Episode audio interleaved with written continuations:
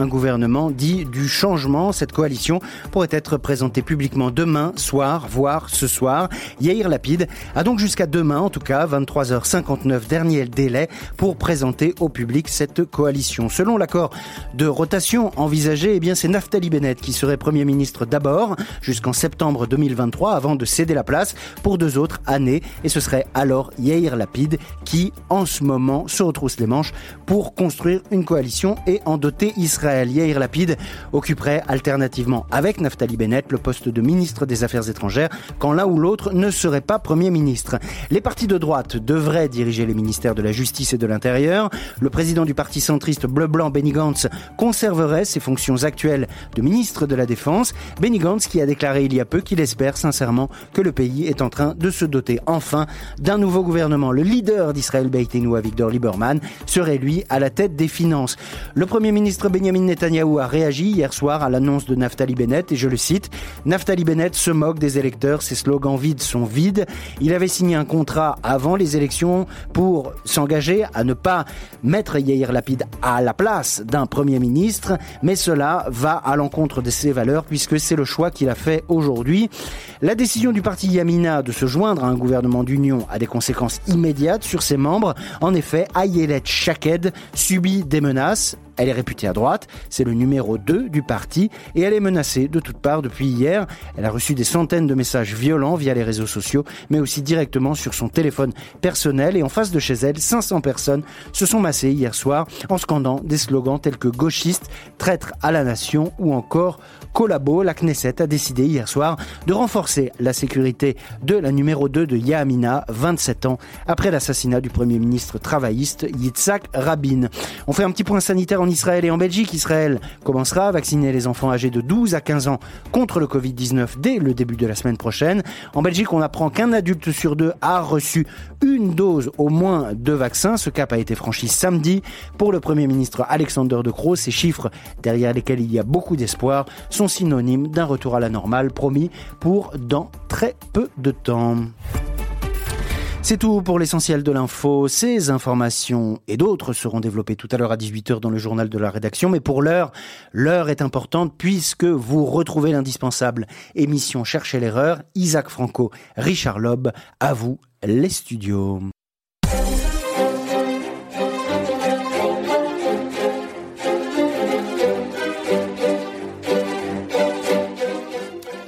Bonjour Clément, bonjour Isaac. Bonjour Richard, bonjour Clément, bonjour tout le monde. Alors Isaac, nous nous retrouvons après un petit break hein, qui, euh, notre dernière émission, je pense, remonte au 10. Oui. Au 10 avril, au 10 mai. Mai. 10 mai.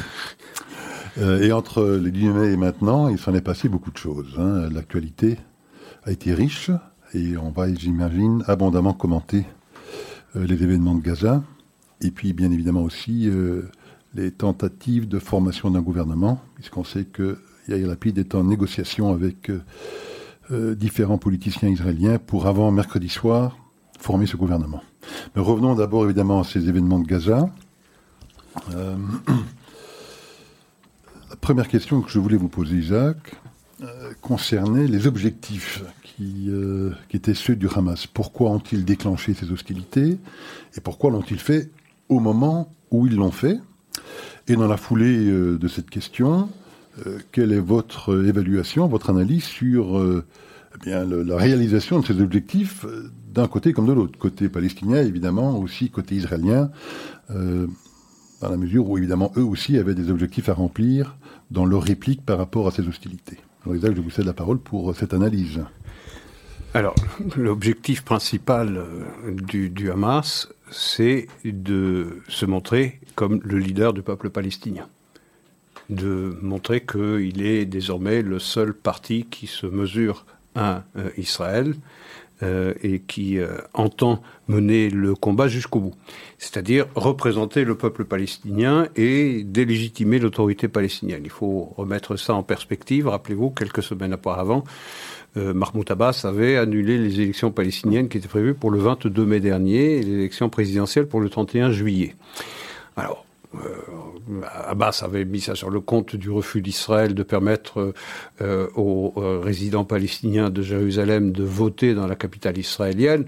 On sait très bien que ce n'était pas le cas. La vérité, c'est qu'il pressentait une défaite cuisante euh, à la fois à Gaza comme en Judée-Samarie, et il a préféré, euh, il a préféré annuler tout cela.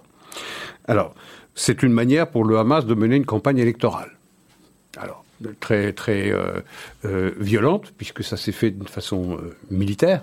Mais en réalité, le premier but du Hamas, c'est de montrer au peuple palestinien, c'est moi qui vous représente. C'est moi le parti le plus légitime pour vous représenter, aussi bien à Gaza qu'en Judée-Samarie. Et sur ce plan-là, l'objectif est atteint parce que désormais, euh, dans les dans l'enclave côtière comme en Judée-Samarie, euh, effectivement, euh, le Hamas passe pour être le parti qui représente les Palestiniens, alors que l'autorité palestinienne, et singulièrement la figure personnelle de Mahmoud Abbas, a perdu tout crédit s'il en avait encore à perdre.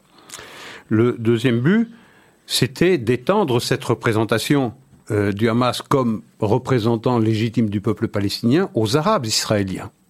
Et là aussi, ça a marché, puisque on a vu des émeutes parallèlement, en même temps qu'il y avait cette agression du Hamas par les roquettes, les missiles, les obus de mortier euh, sur le territoire israélien, il y avait également des émeutes dans toutes les villes. Euh, dans toutes les villes où il y a une forte minorité arabe israélienne, qui pour le coup se euh, revendique désormais palestinien. On pense à Lod, on passe à Ramleh, à, on pense à, à Haïfa. Donc toutes ces villes ont été le théâtre d'émeutes extrêmement euh, violentes, et on a vu ces arabes israéliens désormais se reconnaître dans l'action dans l'action du Hamas. Ça, c'est un but politique qui est également atteint par euh, le mouvement palestinien, pour le mouvement terroriste palestinien. Troisième but, c'était à la faveur de, euh, cette euh, décision prise par un tribunal israélien de donner raison aux propriétaires euh, juifs de biens immobiliers qui se trouvent à Sheikh Jarrah, dans les quartiers orientaux de la capitale israélienne, c'était de, montrer au monde qu'il ne peut pas y avoir de paix tout le temps que Jérusalem est judaïsée, c'est-à-dire de contester la souveraineté juive sur Jérusalem. Euh, le prétexte est toujours le même lorsqu'il s'agit de déchaîner la rue arabe, c'est de dire que les lieux saints sont en danger, qu'ils vont être envahis, qu'ils vont être profanés, et donc c'est quelque chose qui fonctionne toujours. Ça, c'était le but, le troisième but politique. Euh, et là, c'est une fracture au sein de la société israélienne qui mettra du temps à se refermer. Euh, il y a eu un cas précédent, c'était au début de la deuxième intifada, où on avait assisté aussi à de véritables pogroms, pour employer le mot employé par le président de l'État. C'est Reuven Rivlin, qui est connu pour être un modéré dans l'usage des mots qu'il emploie. Il avait utilisé le, mot, il y a eu des pogroms anti-juifs au sein même de l'État juif. Euh, et donc on a assisté à des scènes ahurissantes où, euh, où des juifs ont été euh, pris à partie, où des juifs ont enlevé la menorah qui orne l'entrée de, de leur maison de peur d'être reconnus, de ne pas euh, se faire reconnaître comme juifs, et de se, littéralement, de se calfeutrer à la maison de peur d'être pris à partie par une foule en colère, qui a hum, vu des dizaines de milliers de personnes descendre dans les rues. Et donc ça, c'est certainement donc semer la discorde, la dissension dans euh, dans la communauté nationale israélienne. Ça, c'était un autre but, et c'est réussi. Euh, maintenant, militairement, euh, donc ce qui est réussi pour le Hamas, c'est évidemment à mettre, au débit pour Israël. Parce que se retrouver face à un mouvement qui représente le peuple palestinien dont le but avoué est l'éradication du peuple juif, et voir constater que le soutien de ce parti dans la population palestinienne va croissant, ça n'est à l'évidence pas une bonne nouvelle. Euh, L'autre mauvaise nouvelle, c'est évidemment d'avoir assisté à ces scènes de violence inouïe dans des villes, dans des villes israéliennes. Euh, maintenant, ce qui est à mettre au crédit d'Israël, c'est sur le plan militaire, sur le plan tactique. Et là, les généraux, les responsables militaires ne cachent pas leur satisfaction parce que tous les buts de guerre ont été atteints, quoi qu'en disent les rodomontades des différents représentants du, Hamas. Euh, C'est-à-dire que euh, les coups infligés par Tzal à, à l'aile militaire du, du Hamas ont été extrêmement dur, euh, sans compter euh, cette euh, opération remarquable qui a permis en 40 minutes, je pense, de détruire une centaine de kilomètres de tunnels, le fameux métro de, de Gaza, dans lequel le Hamas avait investi des centaines de millions de dollars, financés du reste, entre autres, par le Qatar et par la Turquie. Donc ça, c'est un but de guerre remarquable. Également l'élimination de commandants sur le terrain, même s'ils n'ont pas eu Mohamed Daif, qui est le chef de l'aile militaire du, du Hamas, mais de nombreux commandants ont été atteints, des commandants de secteur et également des ingénieurs, des concepteurs de ces armes qui sont désormais pour partie fabriquées dans, euh, dans la bande de, Gaza, ont été atteints. Euh, donc sur le plan militaire, certainement une grande, grande victoire israélienne, mais comme toujours, comme toujours, Israël n'a pas pu finir le travail. Et pourquoi n'a-t-il pas pu finir le travail? Parce que les jours passant, la pression internationale s'est accrue sur Israël de de d'engager une désescalade parce que le Hamas eh bien montré euh, comme toujours avec cette même gourmandise détestable eh bien ces victimes civiles derrière lesquelles il s'abrite pour euh, eh bien pour faire pression sur les chancelleries occidentales en particulier pour que celles-ci fassent pression sur Israël pour qu'il arrête de les Et ça a fonctionné. Donc Israël a eu dix jours. Dix jours, onze jours. Le travail n'a pas pu être terminé. Euh, ce qui veut dire que probablement il y aura une cinquième confrontation entre Israël et le Hamas. Euh, la question est de savoir si les coups infligés par Israël au Hamas seront de nature à reporter ce cette inévitable cinquième confrontation le plus tard possible, parce qu'il faudra que le Hamas reconstitue ses forces. Ça prendra du temps parce qu'il a été durement touché. Alors sur le plan militaire, parce que vous mentionniez effectivement l'aspect militaire des choses, on a remarqué également que le Hamas avait maintenant des missiles de plus longue portée, de charges plus lourdes, de précision plus importante également, et euh, capacité à les tirer avec une fréquence euh, beaucoup plus élevée que ce qu'il n'en avait dans le passé. Donc euh, clairement des progrès considérables réalisés sur le plan militaire par le Hamas. Est-ce qu'il n'y avait pas aussi pour objectif côté Hamas, et j'imagine euh, avec les observateurs du Hezbollah et de l'Iran, de tester le système de défense israélien, l'Iron Dome, pour vérifier dans quelle mesure euh, cet Iron Dome était véritablement capable de faire face à ce tir de barrage beaucoup plus essuyé que ce qu'il n'avait pu faire dans le passé? Est-ce qu'il n'y avait pas également un autre objectif de tester la réaction américaine? Parce que c'est pas totalement neutre le calendrier. On a eu quatre ans de, de paix, si je puis dire, euh, relative, tout le temps que Donald Trump était à la Maison Blanche. Il n'aura fallu que quelques semaines ou quelques mois de présence de Joe Biden pour que voilà, les hostilités euh, se déclenchent de nouveau. Donc, n'y avait-il pas là aussi un double objectif supplémentaire Tester les capacités militaires de défense israélienne et tester la réaction américaine? Sans aucun doute. Sans aucun doute. Euh, vous savez, l'Iran et le Hezbollah n'en ont rien à fiche de, Gaza. Gaza peut être euh, littéralement euh, éliminé, transformé en champ de ruines. Ça ne fait ni chaud ni froid au Hezbollah et à l'Iran. Ce qui compte, c'est naturellement la frontière nord. Parce que si le Hezbollah disposait de 14, 12 à 14 000 roquettes. Hamas. Euh, pardon, le Hamas disposait de 12 000 à 14 000 roquettes et ou missiles. Eh bien, euh, le Hezbollah en dispose de 10 fois plus. Donc, il est certain que ça a été euh, regardé de très près, à la fois par les dirigeants d'Asrallah du, Hezbollah et euh, par les dirigeants iraniens. Euh, savoir comment les différentes pelures d'oignons de protection du ciel israélien ont été euh, capables de se mesurer aux salves de, de, roquettes qui ont été lancées sur Israël. 4340 en 11 jours, ça fait à peu près 400 par C'est considérable. On n'a jamais vu ça. Généralement, c'était limité à une distance de 30, 40, 50 kilomètres, mais cette fois-ci, on a atteint des villes. Ben, la capitale israélienne a été atteinte. Euh, Tel Aviv a été visée également et touchée également. Donc c'est certain que ça a été regardé de près. Euh, ça a été regardé de très près parce que euh, effectivement, euh, si vous balancez des milliers de roquettes par heure et la capacité, l'arsenal du Hezbollah permet d'envisager un tel scénario, il est évident que ces pelures d'oignon pourraient ne pas suffire pourrait ne pas suffire.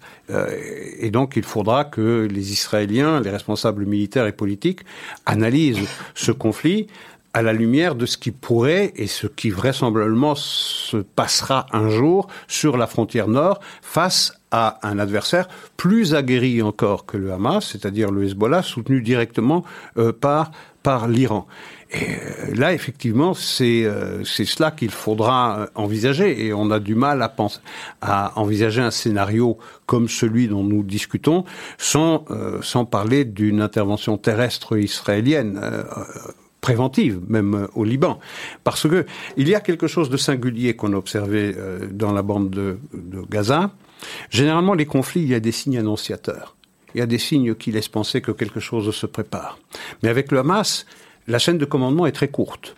La chaîne de commandement est très courte et les miliciens euh, du Hamas sont toujours sur le qui-vive et prêts à agir au moindre ordre. C'est-à-dire qu'entre le moment où les responsables politiques du Hamas décident de frapper Israël et le moment où on frappe Israël, il est extrêmement ce n'est pas le cas, par exemple, pour une nation, c'est pas le cas pour euh, pour une armée euh, organisée où il y a un temps de latence entre la décision prise pour attaquer et le moment où on attaque. Ici, ça se fait très très brièvement et il y a eu un effet de surprise. Les Israéliens ont été surpris par l'agression du, Hamas. Le Hamas, à son tour, a été surpris par la violence de la représaille euh, israélienne. et donc, chacun analysera ça. Mais c'est certain que c'est un conflit qui aura qui sera ou qui est analysé de très près par les responsables politiques et militaires du Hezbollah et, euh, de l'Iran pour la prochaine et inévitable confrontation euh, au nord. Maintenant, pour les USA, c'est évident. Rappelez-vous, on avait dit, lorsque, euh, lorsque Donald Trump avait reconnu Jérusalem comme capitale de l'État d'Israël, c'était en décembre 2017, que la rue arabe allait s'enflammer, que c'était euh, un scénario apocalyptique, euh, fin du monde. Et puis, il y a eu l'emménagement de l'ambassade israélienne à Jérusalem. Là aussi, on avait prédit la fin du monde.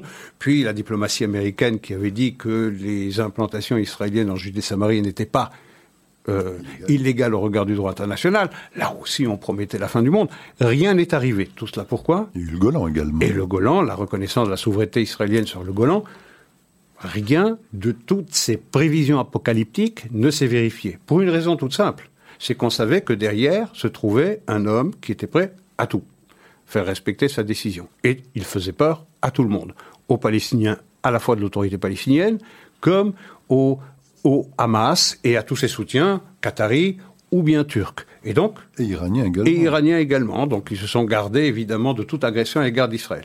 Et là, on a vu, à la faveur d'un contentieux foncier, immobilier, privé sur Sheikh Jarrah, on a vu, eh bien, l'enfer se déchaîner. Tout cela pourquoi? Parce que il y a à la Maison Blanche quelqu'un qui veut se rabibocher avec les Palestiniens. Et d'ailleurs, la voix de la diplomatie américaine, Blinken, ne cesse de le dire. Il faut que l'Amérique se rabiboche avec les Palestiniens. Il faut reconstruire la relation avec les Palestiniens. Il faut reconstruire Gaza. Il faut reconstruire Gaza en veillant, on se demande d'ailleurs comment on pourrait le faire, en veillant à ce que les fonds qui vont être débloqués pour la reconstruction de Gaza n'arrivent pas dans les poches du Hamas. Je me demande bien quel système va être mis en place pour que les centaines de millions de dollars promis à la fois par l'Égypte, le Qatar et les États-Unis, on parle de 500 millions chacun pour les deux premiers et 360 millions pour les États-Unis, comment est-ce qu'ils pourraient échapper à, euh, à, la, à, la, mainmise, à la mainmise, à la mainmise du, du Hamas. Ça paraît, ça paraît extrêmement,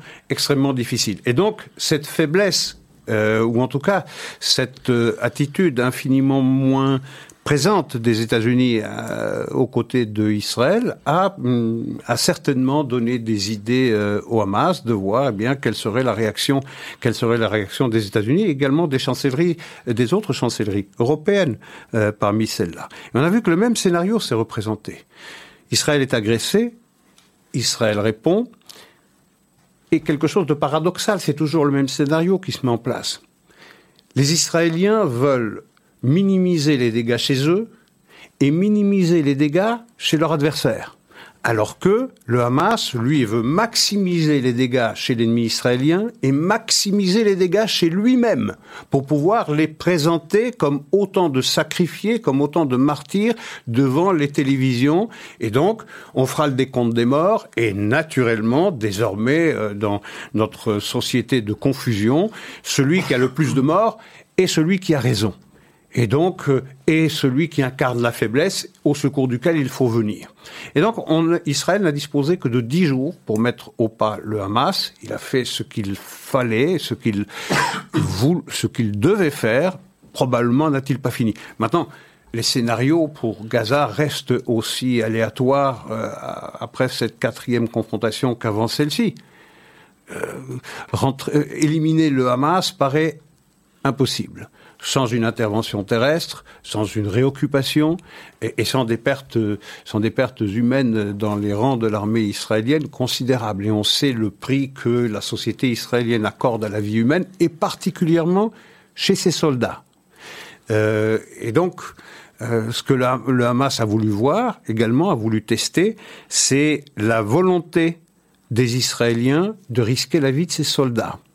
Et là aussi, il n'y a pas eu d'incursion terrestre parce qu'il y aurait eu des, dégâts considérables. Et ensuite, vous savez, tactiquement, il faut que la tactique, elle soit subordonnée à la stratégie. Quel est le but final si vous rentrez dans Gaza? Le but final, si vous rentrez dans Gaza, c'est pour la réoccuper, pour débarrasser définitivement euh, la bande de Gaza de la présence du Hamas. Mais pour ça, c'est une présence euh, risquée et longue, euh, et coûteuse, extrêmement coûteuse aussi.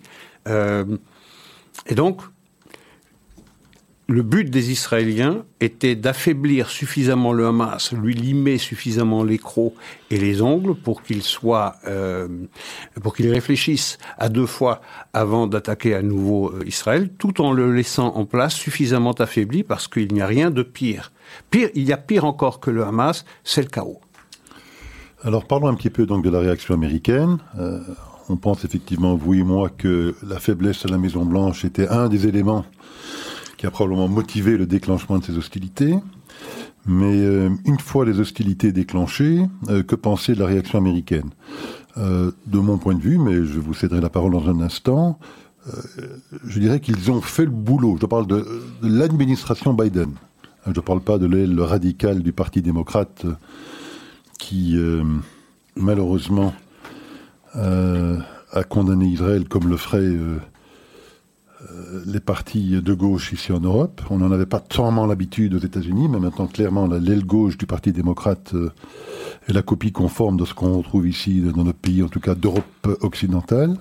Mais l'administration Biden, est-ce qu'on peut dire qu'elle a fait le boulot au sens où, d'abord, elle aura défendu Israël aux Nations Unies, empêchant des résolutions anti-israéliennes d'être votées, et elle aura permis quand même, pas très longtemps, mais pendant 10 à 11 jours, à l'armée israélienne de mener euh, les actions militaires qu'elle jugeait indispensables, utiles, pour effectivement faire bien comprendre au Hamas que le prix à payer pour ce type d'hostilité était très élevé, et donc également faire bien prendre conscience au Hezbollah qui observait que le prix que eux auraient à payer s'ils devaient déclencher des hostilités également serait tout aussi lourd. Donc, que penser de la réaction américaine?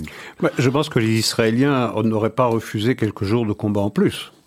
Euh, ça, ça, aurait fait avancer également leur but de guerre considérablement. Donc c'est vraiment de, c'est pas de gaieté de cœur que les Israéliens ont, ont accepté le cessez-le-feu 11 jours après le début des hostilités. Ils auraient eu besoin de 3-4 jours supplémentaires à lire les déclarations des différents responsables militaires israéliens. C'est ce qui ressort, qu'ils ont été un peu frustrés par cette pression internationale et singulièrement de la pression euh, américaine. C'est vrai que pendant 10 jours, les déclarations de Biden, Israël a le droit de se défendre, c'est bien, c'est bien le moins, euh, était présente. Israël a eu la main libre pendant dix jours. Et ce qui ne gâte euh, pas le tableau, c'est que en Europe également, on a vu certaines chancelleries d'habitude extrêmement euh, hostiles à l'État d'Israël adopter une posture, je dirais, plus équilibrée, plus acceptable, et également une forte division, un fort clivage dans les chancelleries européennes.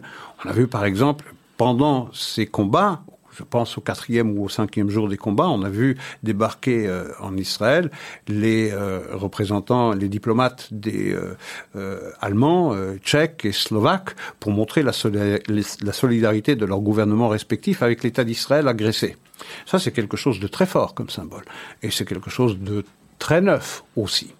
On a vu également en Autriche. L'Autriche, la Slovénie, euh, l'Autriche, la Slovénie, également euh, euh, la Tchéquie, qui a levé le drapeau israélien sur leurs immeubles, leurs immeubles politiques. Donc ça, c'est quelque chose qui est déjà important. Alors, certains autres pays se sont distingués par leur posture traditionnelle, dont notre pays, malheureusement, extrêmement, extrêmement je dirais, controversé, oui, hostile à l'égard de l'État d'Israël, mais d'autres pays comme... Euh, mais la, France, c'est, euh, il y a eu du chaud et du froid, puisqu'on a entendu le président de la République déclarer qu'Israël avait le droit de se défendre. On l'a entendu également dans la bouche de Castex ou de, de Drian, mais il y a eu des, des propos extrêmement, euh, extrêmement polémiques dans la bouche de Le Drian, le ministre des Affaires étrangères français, qui a parlé d'apartheid et qui s'est fait remettre à sa place à la fois par le Premier ministre israélien et par le ministre des Affaires étrangères.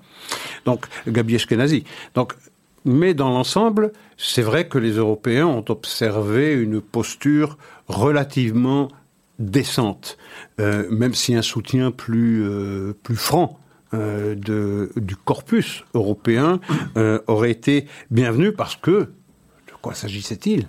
Il s'agit, il s'agit encore une fois d'une organisation terroriste, réputée terroriste et inscrite sur la liste des organisations terroristes par l'Union européenne et par chacun de ses membres. Et très souvent, on a, dans les communiqués, renvoyé les deux belligérants dos à dos. On n'a pas non plus euh, rappelé que le Hamas est une organisation terroriste pour le gouvernement qui communiquait. C'est quand même extrêmement, euh, euh, extrêmement curieux. Et puis, il y a le problème de, l'administration américaine, encore une fois, j'y reviens. Euh, le but des États-Unis, c'est de remettre sur le tapis la solution à deux États. Euh, J'y reviendrai tout à l'heure. Et pour revenir à un, autre gain du Hamas dans ce conflit, c'est d'avoir remis la question palestinienne en haut des préoccupations de la communauté internationale. Rappelez-vous, du temps de Trump, c'était devenu totalement accessoire. On ne parlait plus de la question palestinienne. On parlait surtout du rapprochement entre Israéliens et pays arabes. On faisait des paris sur les prochains pays arabes qui allaient signer des accords de normalisation ou de paix avec l'État d'Israël. Tout cela a volé, je ne dirais pas volé en éclats, mais en tout cas est en stand-by désormais. Donc c'est un coup d'arrêt à ce rapprochement, à ce mouvement qui paraissait porteur de très très gros espoirs et qui est toujours porteur de gros espoirs. Mais en tout cas, ça a gelé. Pour combien de temps On ne sait pas trop. On va le voir quand on va analyser les réactions des pays arabes.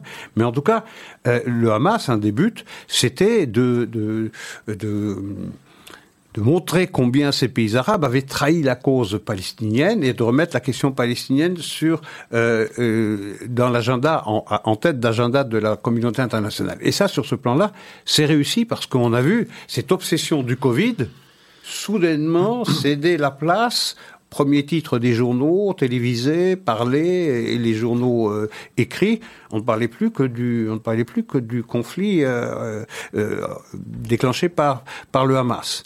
Donc ça, c'est réussi. Maintenant, il y a la solution à deux États. Les États-Unis veulent une solution à deux États sur la ligne de cessez-le-feu de 1967, qui est en réalité celle de 1949, il faut quand même le rappeler, qui sont les, frontières d'Auschwitz, frontières absolument indéfendables. Alors vous imaginez les dégâts qui ont été causés par le Hamas, qui se trouve dans une euh, bande côtière euh, et qui se trouve relativement loin des, du Goujdan, c'est-à-dire du centre le plus habité euh, d'Israël et de la capitale israélienne. Maintenant, vous imaginez la Judée-Samarie qui deviendra un État palestinien dont il n'est pas réaliste de penser qu'il sera un jour démilitarisé. C'est ridicule de simplement poser cette hypothèse. Et vous imaginez Israël qui sera pris dans un, anneau de feu, qui est la stratégie iranienne, Ring of Fire, avoir au nord le Hezbollah et l'Iran, à l'ouest, sur le côté méridional, vous aurez euh, le Hamas, et de l'autre côté, vous aurez également le Hamas en Judée-Samarie. C'est absolument impensable. Donc, on voit l'ambition des États-Unis se heurter à la réalité de la région, et on a du mal à concevoir que la sécurité d'Israël ne peut pas se passer d'un contrôle de la Judée-Samarie. Et ça, c'est un autre, euh, une autre euh, enseignement de ce conflit, si le Hamas, qui reste une petite organisation terroriste, a pu causer de tels désagréments dans la vie quotidienne des Israéliens, puisque leur vie a été littéralement mise à l'arrêt pendant une dizaine de jours, puisque les Israéliens se terraient dans les, dans les abris. Autre victoire d'ailleurs du Hamas. Vous imaginez ce qu'il en serait à partir de la Judée-Samarie, à partir de zones montagneuses, où on pourrait atteindre les centres névralgiques euh, d'Israël avec des obus de mortier c'est-à-dire avec des engins infiniment moins sophistiqués que ceux dont dispose déjà le Hamas. Donc ça remet en question également, eh bien, la disponibilité des Israéliens à envisager des concessions territoriales en Judée-Samarie. Et ça questionne naturellement le but politique des Américains et de, des chancelleries euh, européennes, mais pas seulement, et chinoises et russes également. La solution est deux États sur la euh, ligne de euh, cessez-le-feu de 1949 avec des échanges symétriques. Alors il y a un État, je pense qu'il faut particulièrement pointer en Europe pour sa réaction hostile à l'État d'Israël, c'est l'Irlande. L'Irlande, oui. Parce que l'Irlande euh, a voté au Parlement sur une proposition, euh, je pense, de différents partis de, la gauche irlandaise, et même, je pense, du Sinn Féin. Ah oui. Euh, voté pour demander l'expulsion de l'ambassadeur d'Israël et l'imposition de sanctions contre Israël. Alors, le texte je pense qu'il faut quand même euh, euh, le mentionner, le texte de cette proposition de loi disait la chose suivante, je vais traduire de l'anglais, mais le système d'apartheid israélien, euh, au travers de son nettoyage ethnique, de sa répression d'État brutale et de sa violence meurtrière de son armée, qui inclut donc quatre assauts militaires sauvages contre Gaza ces dernières années. Donc ce système d'apartheid israélien n'a pas de place dans le concert international des nations. Il rajoute, nous appelons donc pour l'expulsion de l'ambassadeur d'Israël et de tout le staff diplomatique de cette ambassade, et également donc pour l'application d'un régime de sanctions économiques, politiques, culturelles contre l'État d'Israël un régime similaire à celui qu'on avait appliqué contre l'Afrique du Sud. Eh bien, ce vote, euh, non, on va pas passer au Parlement irlandais, mais enfin, il s'est quand même trouvé 46 parlementaires à voter pour, 86 voter contre. Un tiers. Un tiers. Est-ce que le moment ne serait pas venu peut-être pour euh, l'État d'Israël de rompre ses relations diplomatiques avec un État comme l'Irlande? Oui, ce serait bienvenu. Ce serait bienvenu parce que cet euh, antisémitisme dévoyé, totalement assumé pratiquement par euh, une grande partie de la classe politique irlandaise, mérite naturellement une, réplique israélienne à la mesure de l'affront. Évident que parler d'apartheid, comment on fait d'agression d'Israël contre le, Hamas, alors que c'est à l'évidence le Hamas qui a agressé Israël, bon, je veux dire, tout ce qui est excessif est parfaitement insignifiant, mais sur un plan politique, puisqu'il s'agit d'un membre de l'Union européenne, euh, en pointe dans la défense de la cause palestinienne, je pense que les Israéliens seraient bien avisés, en tout cas, euh, d'expulser euh, l'ambassadeur irlandais euh, en Israël, de rappeler le leur, et en tout cas de geler les relations entre Dublin et Jérusalem le temps que ces gens-là reviennent à, des sentiments un peu moins inavouables. Ça, oui. Très bien. Alors parlons maintenant, parce que vous l'avez mentionné aussi, hein, les fameux accords d'Abraham. Oui.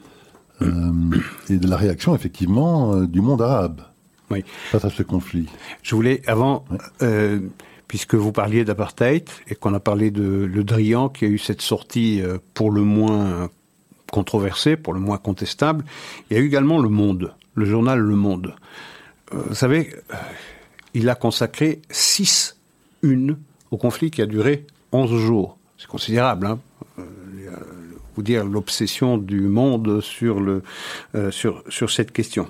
Mais ce qui était ce qui est nouveau, je dirais, dans les articles du Monde, ça a été de parler des villes qui ont été le théâtre de violence. Je rappelle Lod, Ramleh, Haïfa, de parler de villes palestiniennes. C'est-à-dire, il y aurait des villes palestiniennes au cœur du territoire israélien internationalement reconnu. Et poussant le bouchon plus loin encore, le monde a osé qualifier les juifs qui vivent dans ces villes-là de colons. C'est-à-dire que désormais, un juif n'est pas seulement un colon en Judée-Samarie, mais il l'est également au cœur même de son espace internationalement reconnu. C'est vous dire la perversion, c'est vous dire combien ce poison antisémite pervertit les esprits. Et on a vu dans les villes européennes, on l'a vu à Paris, on l'a vu à Londres, on a vu des images terribles, euh, également en Belgique, où on a crié Kaibar, Kaibar, Yayaoud partout. On l'a vu aux États-Unis, à Los Angeles, à Chicago, à New York. On a vu littéralement des chasses à l'homme, des chasses à l'homme. On a vu des petites nuits de cristal se succéder avec des gens qui euh, chassaient l'homme, coursaient les hommes, coursaient les femmes pour pouvoir les battre. Euh, c'est ahurissant ces images-là, c'est-à-dire un déferlement de haine antisémite qui, si les victimes, si les personnes visées n'étaient pas juives, auraient mais susciter l'horreur. Or là, ça a suscité l'indifférence. Ça a suscité l'indifférence comme si de plus en plus, eh bien, Israël est coupable et les Juifs qui sont pour leur grande majorité solidaires et soucieux du devenir et de la pérennité de l'État d'Israël, eh bien, ils sont coupables euh, par association et donc ils doivent en payer le prix. Cette indifférence, cette froideur, à l'égard de ce déchaînement de violence dans nos rues, à l'égard de concitoyens juifs, est quelque chose d'absolument abominable. Voilà, je voulais le signaler. Non, très bien, vous faites bien, je pense. Alors revenons effectivement à ma question précédente sur la réaction des pays arabes. Euh, on sait effectivement que quatre pays arabes ont signé donc ces fameux accords d'Abraham hein, le Maroc, le Soudan, les Émirats et le Bahreïn. Euh, quelle a été leur réaction euh, de ces quatre pays-là en particulier et plus généralement euh, votre analyse sur la réaction du monde arabe et musulman euh, face à ce conflit? Alors, le pays le plus en pointe, c'est deux pays les plus en pointe, c'est deux pays non arabes mais musulmans de la région, c'est la Turquie délire antisémite euh, sans limite, sans frein. Vraiment, on a atteint des sommets d'ignominie euh, à Ankara, à Istanbul et dans la bouche du président Erdogan, quelque chose d'absolument insupportable qui devrait lui mériter une mise à l'index qui décidément ne vient pas et qui témoigne de cette indifférence dont je, dont je parlais face à ce déchaînement, pas d'antisionisme, pas d'anti-israélisme, mais d'antisémitisme pur pur. Ça, c'était pour euh, et deuxième pays. Pakistan aussi, je pense. Oui, oui mais j'allais parler de la région, l'Iran, l'Iran, et puis le Pakistan qui est totalement étranger à la région puisqu'il est frontalier avec l'Iran, mais mais à, l'est encore, où on a vu également un déchaînement de violence et de haine antisémite. Ce sont les Juifs qu'on coursait, pas des Israéliens, ce qui montre combien ce conflit n'est pas un conflit politique, n'est pas un conflit territorial, mais est un conflit éminemment religieux et qui est lié au refus de la présence d'une quelconque souveraineté juive dans quelque frontière que ce soit, dans une géographie que ces fanatiques considèrent être musulmane et qui doit rester purement musulmane. J'insiste sur l'adverbe purement. Euh, pour le reste, je dirais que celui qui tire le mieux son épingle du jeu, c'est certainement l'Égypte certainement l'Égypte, qui a euh, montré euh, sa capacité à négocier ce cessez-le-feu euh, entre le Hamas et les Israéliens, les Égyptiens qui voulaient également retrouver un peu de euh, bon de bonne appréciation du côté de Washington, puisque on sait que à l'origine de cette nouvelle administration, il y avait un regard pour le moins hostile à l'égard de Sisi. Bien là, euh, l'Égypte s'est remise au centre du jeu. Euh, et certainement, la diplomatie égyptienne a montré sa capacité euh, ancienne et a surtout montré à la Turquie que rien ne peut se passer euh, dans cette région sans sans la diplomatie égyptienne.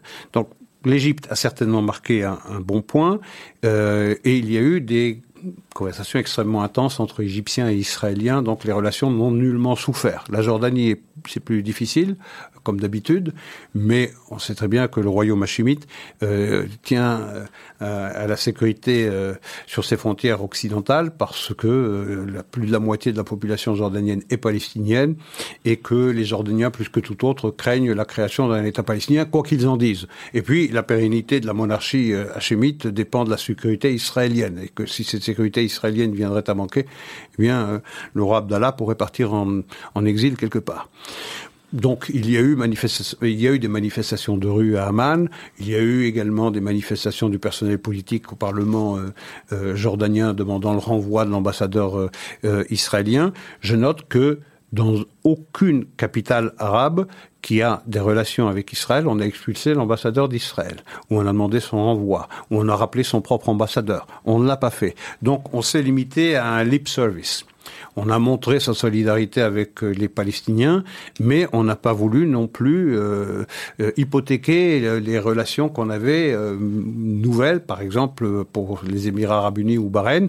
Ces relations nouvelles, il fallait surtout pas les hypothéquer pour le compte des Palestiniens. Et du reste, ceux qui ont été le plus en pointe dans la critique des Palestiniens, singulièrement du Hamas, ça a été les Émirats arabes unis, qui ont dit leur désir de leur disponibilité à participer à la reconstruction de Gaza, mais euh, à condition que le Hamas soit écarté de la bande. Donc, fondamentalement, rien n'aura été profondément affecté.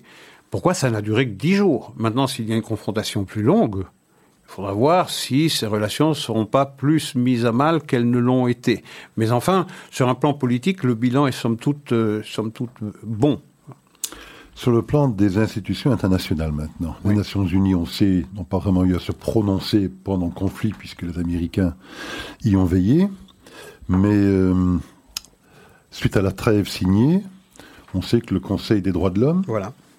de cette euh, valeureuse institution, dirigée par une Chilienne, je pense, Madame Bachelet, ex-présidente, ex-présidente du Chili, euh, a jugé utile d'annoncer le déclenchement euh, d'une enquête, une de plus, une enquête euh, pour crime de guerre contre Israël.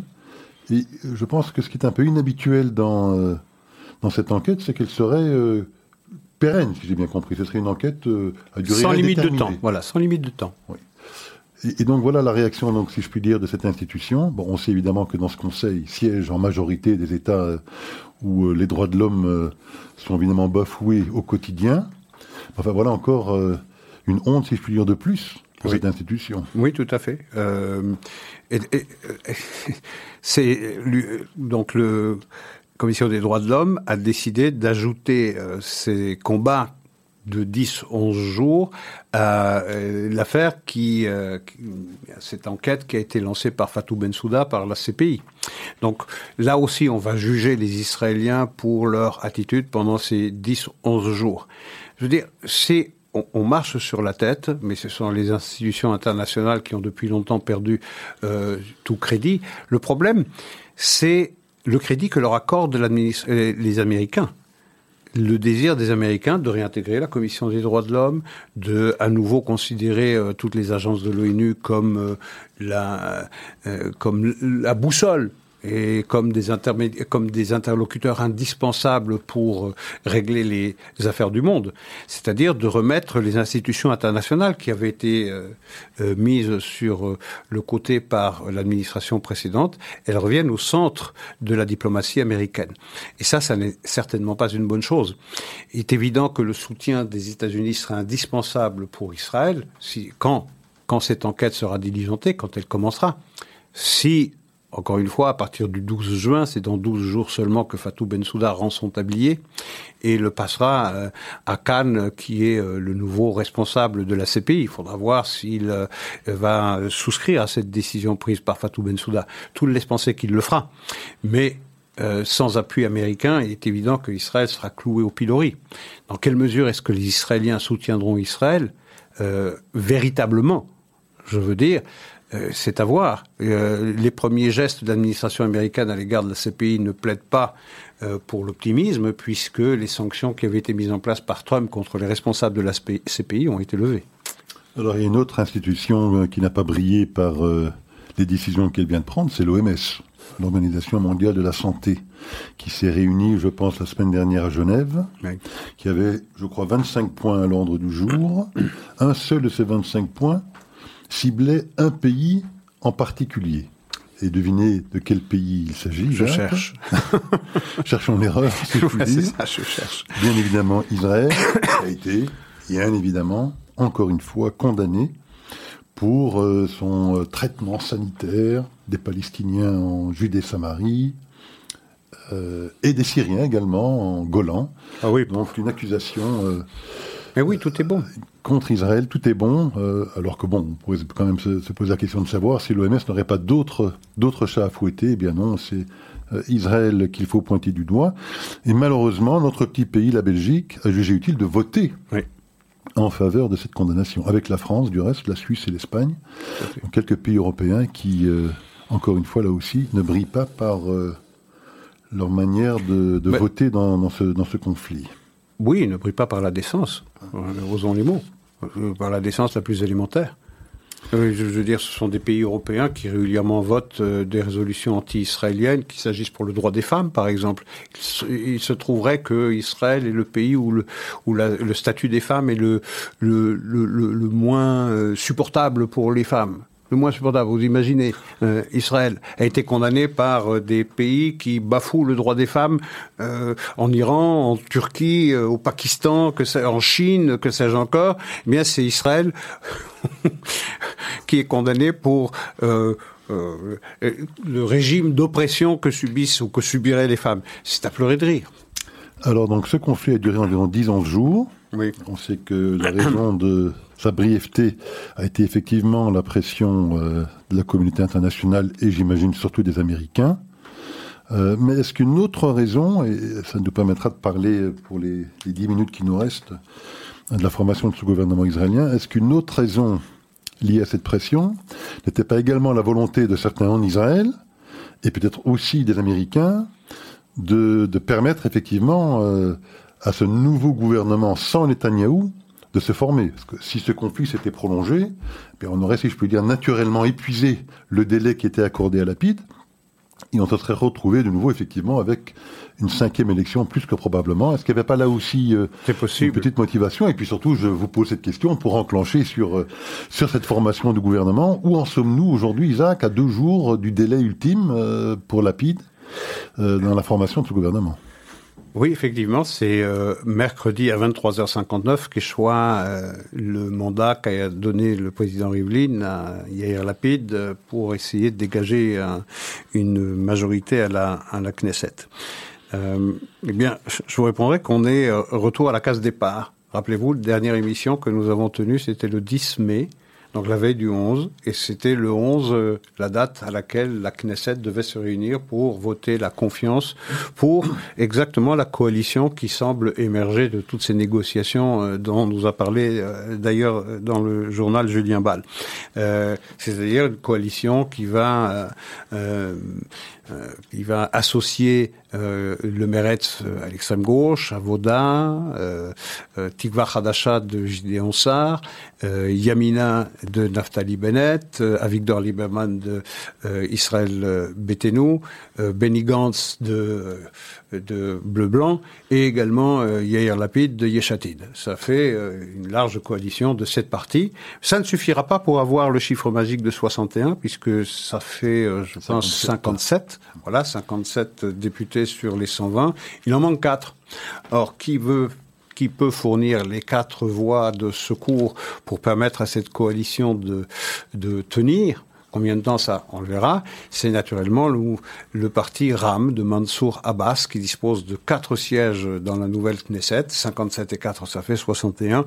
Il y a de quoi former un gouvernement. C'est exactement la situation dans laquelle on se trouvait le 11 le, le, le, 10 mai, c'est-à-dire à la veille du vote de confiance de la Knesset. Et aujourd'hui, eh bien, on se retrouve avec les mêmes acteurs, la même coalition, le même soutien de l'extérieur d'un parti arabe qui s'est distingué euh, pendant les 11 jours du conflit pour sa solidarité avec les agresseurs du Hamas.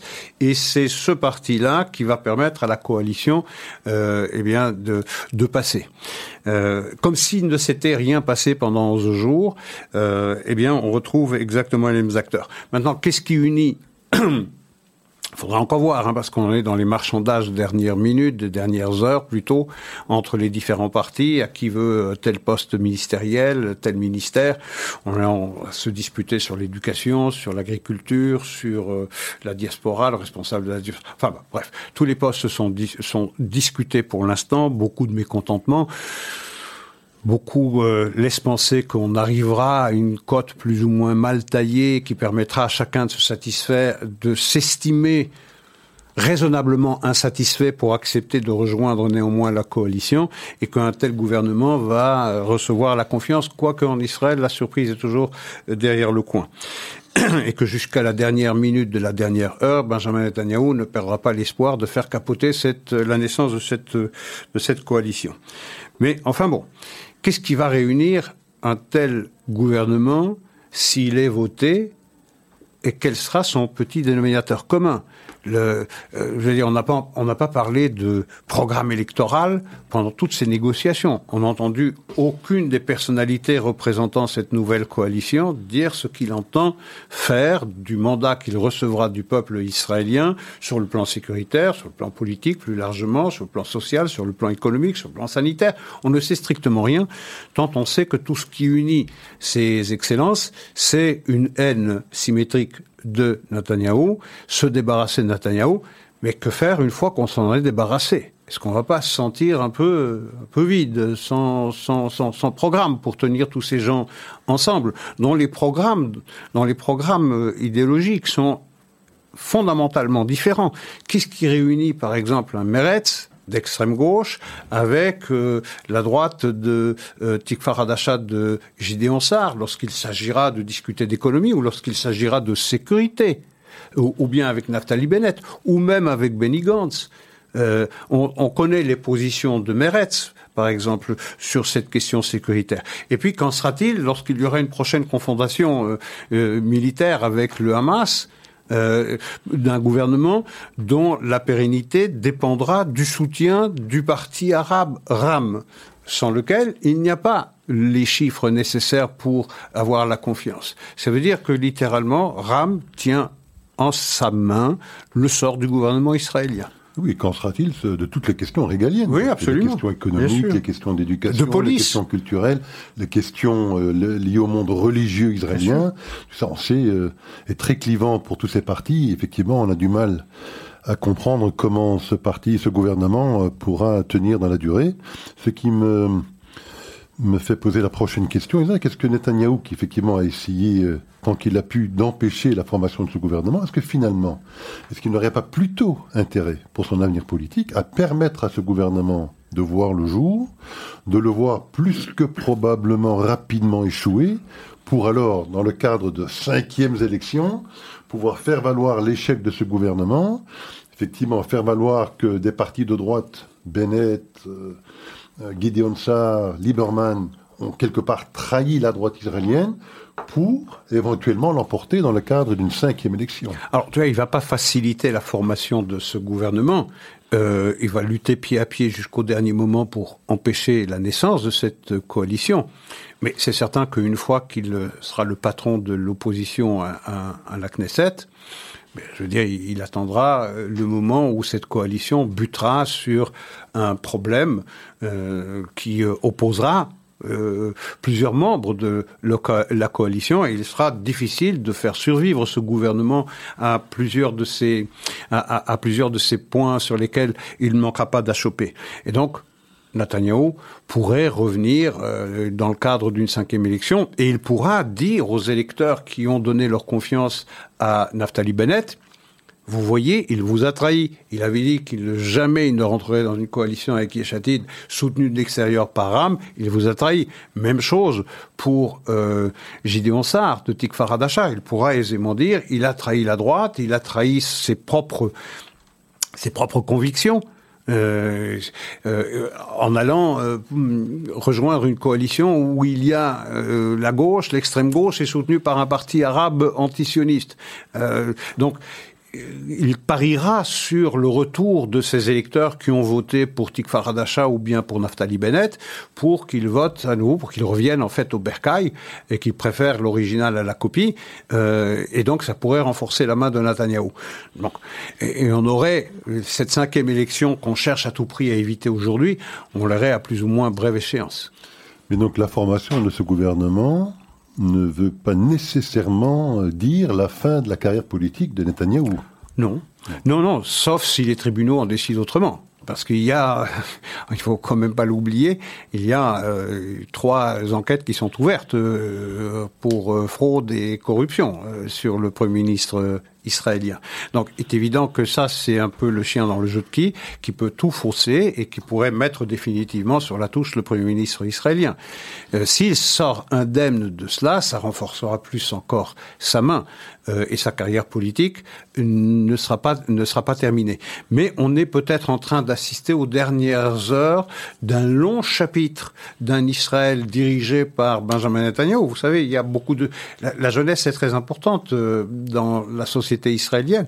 Il y a bon nombre d'Israéliens qui n'ont connu que Benjamin Netanyahu à la tête du pays ça paraît vertigineux, ça paraît difficile d'imaginer euh, Israël euh, euh, sans la figure, certes controversée, certes détestée par une partie de la population israélienne, mais qui lui reconnaît les qualités qui ont fait qu'il a été le leader d'Israël pendant 15 ans, trois ans entre 96 et 99, et puis sans arrêt depuis 2009 jusque jusque aujourd'hui. Donc il faudra s'habituer euh, à ce paysage politique israélien débarrassé de cette figure tutélaire de, de Benjamin Netanyahu. Maintenant, le sort d'Israël ne dépend pas d'un seul homme. On a dû se poser les mêmes questions après euh, Ben Gurion, après euh, Begin, euh, après Israq Rabin. je veux dire, si le sort d'Israël dépendait d'une figure providentielle comme ça, eh bien, le sort d'Israël serait dans, particulièrement inquiétant. Ce n'est pas le cas. Donc euh, rien de fâcheux n'arrivera à Israël. Ceux qui euh, s'apprêtent à diriger euh, Israël, si ce gouvernement est, est, est, mis en place, auront, je, je, je, le gage sans problème, le souci de la sécurité d'Israël et sa pérennité à l'esprit. Oui, je pense que ça fait effectivement près de 12 ans, je pense qu'il est au pouvoir. 2009. Il faudra bien évidemment, à un moment donné, qu'il passe la main. Voilà. Ce sera peut-être après-demain. Euh, peut-être pas, on verra bien. Euh, et puis on verra bien si, euh, une fois qu'il aura passé cette main-là, s'il n'a pas une autre main dans, dans son jeu de cartes, si je puis dire, qui lui permettrait de la reprendre, cette main, dans, dans, quelques mois. Effectivement, si ce gouvernement devait, ce que je pense, moi, à titre personnel, échouer et probablement... Vous savez, l'essentiel du conflit, désormais, il se passe... Je veux dire, sur un plan militaire, c'est de l'expertise militaire. Ça a montré son savoir-faire, s'adapter à, tous les scénarios possibles et imaginables, se réinventer. Nul doute qu'ils se réinventeront dans la perspective d'une prochaine confrontation avec le Hamas et tireront les enseignements adéquats pour la confrontation au nord avec le Hezbollah et l'Iran. Il n'y a aucun doute là-dessus. Euh, sur un plan politique, le conflit se passe euh, dans les chancelleries, il se passe dans les cénacles internationaux, où il faut une voix forte une convaincante pour euh, dire les raisons d'Israël. Il faut avoir des relations particulières avec chacun des leaders mondiaux.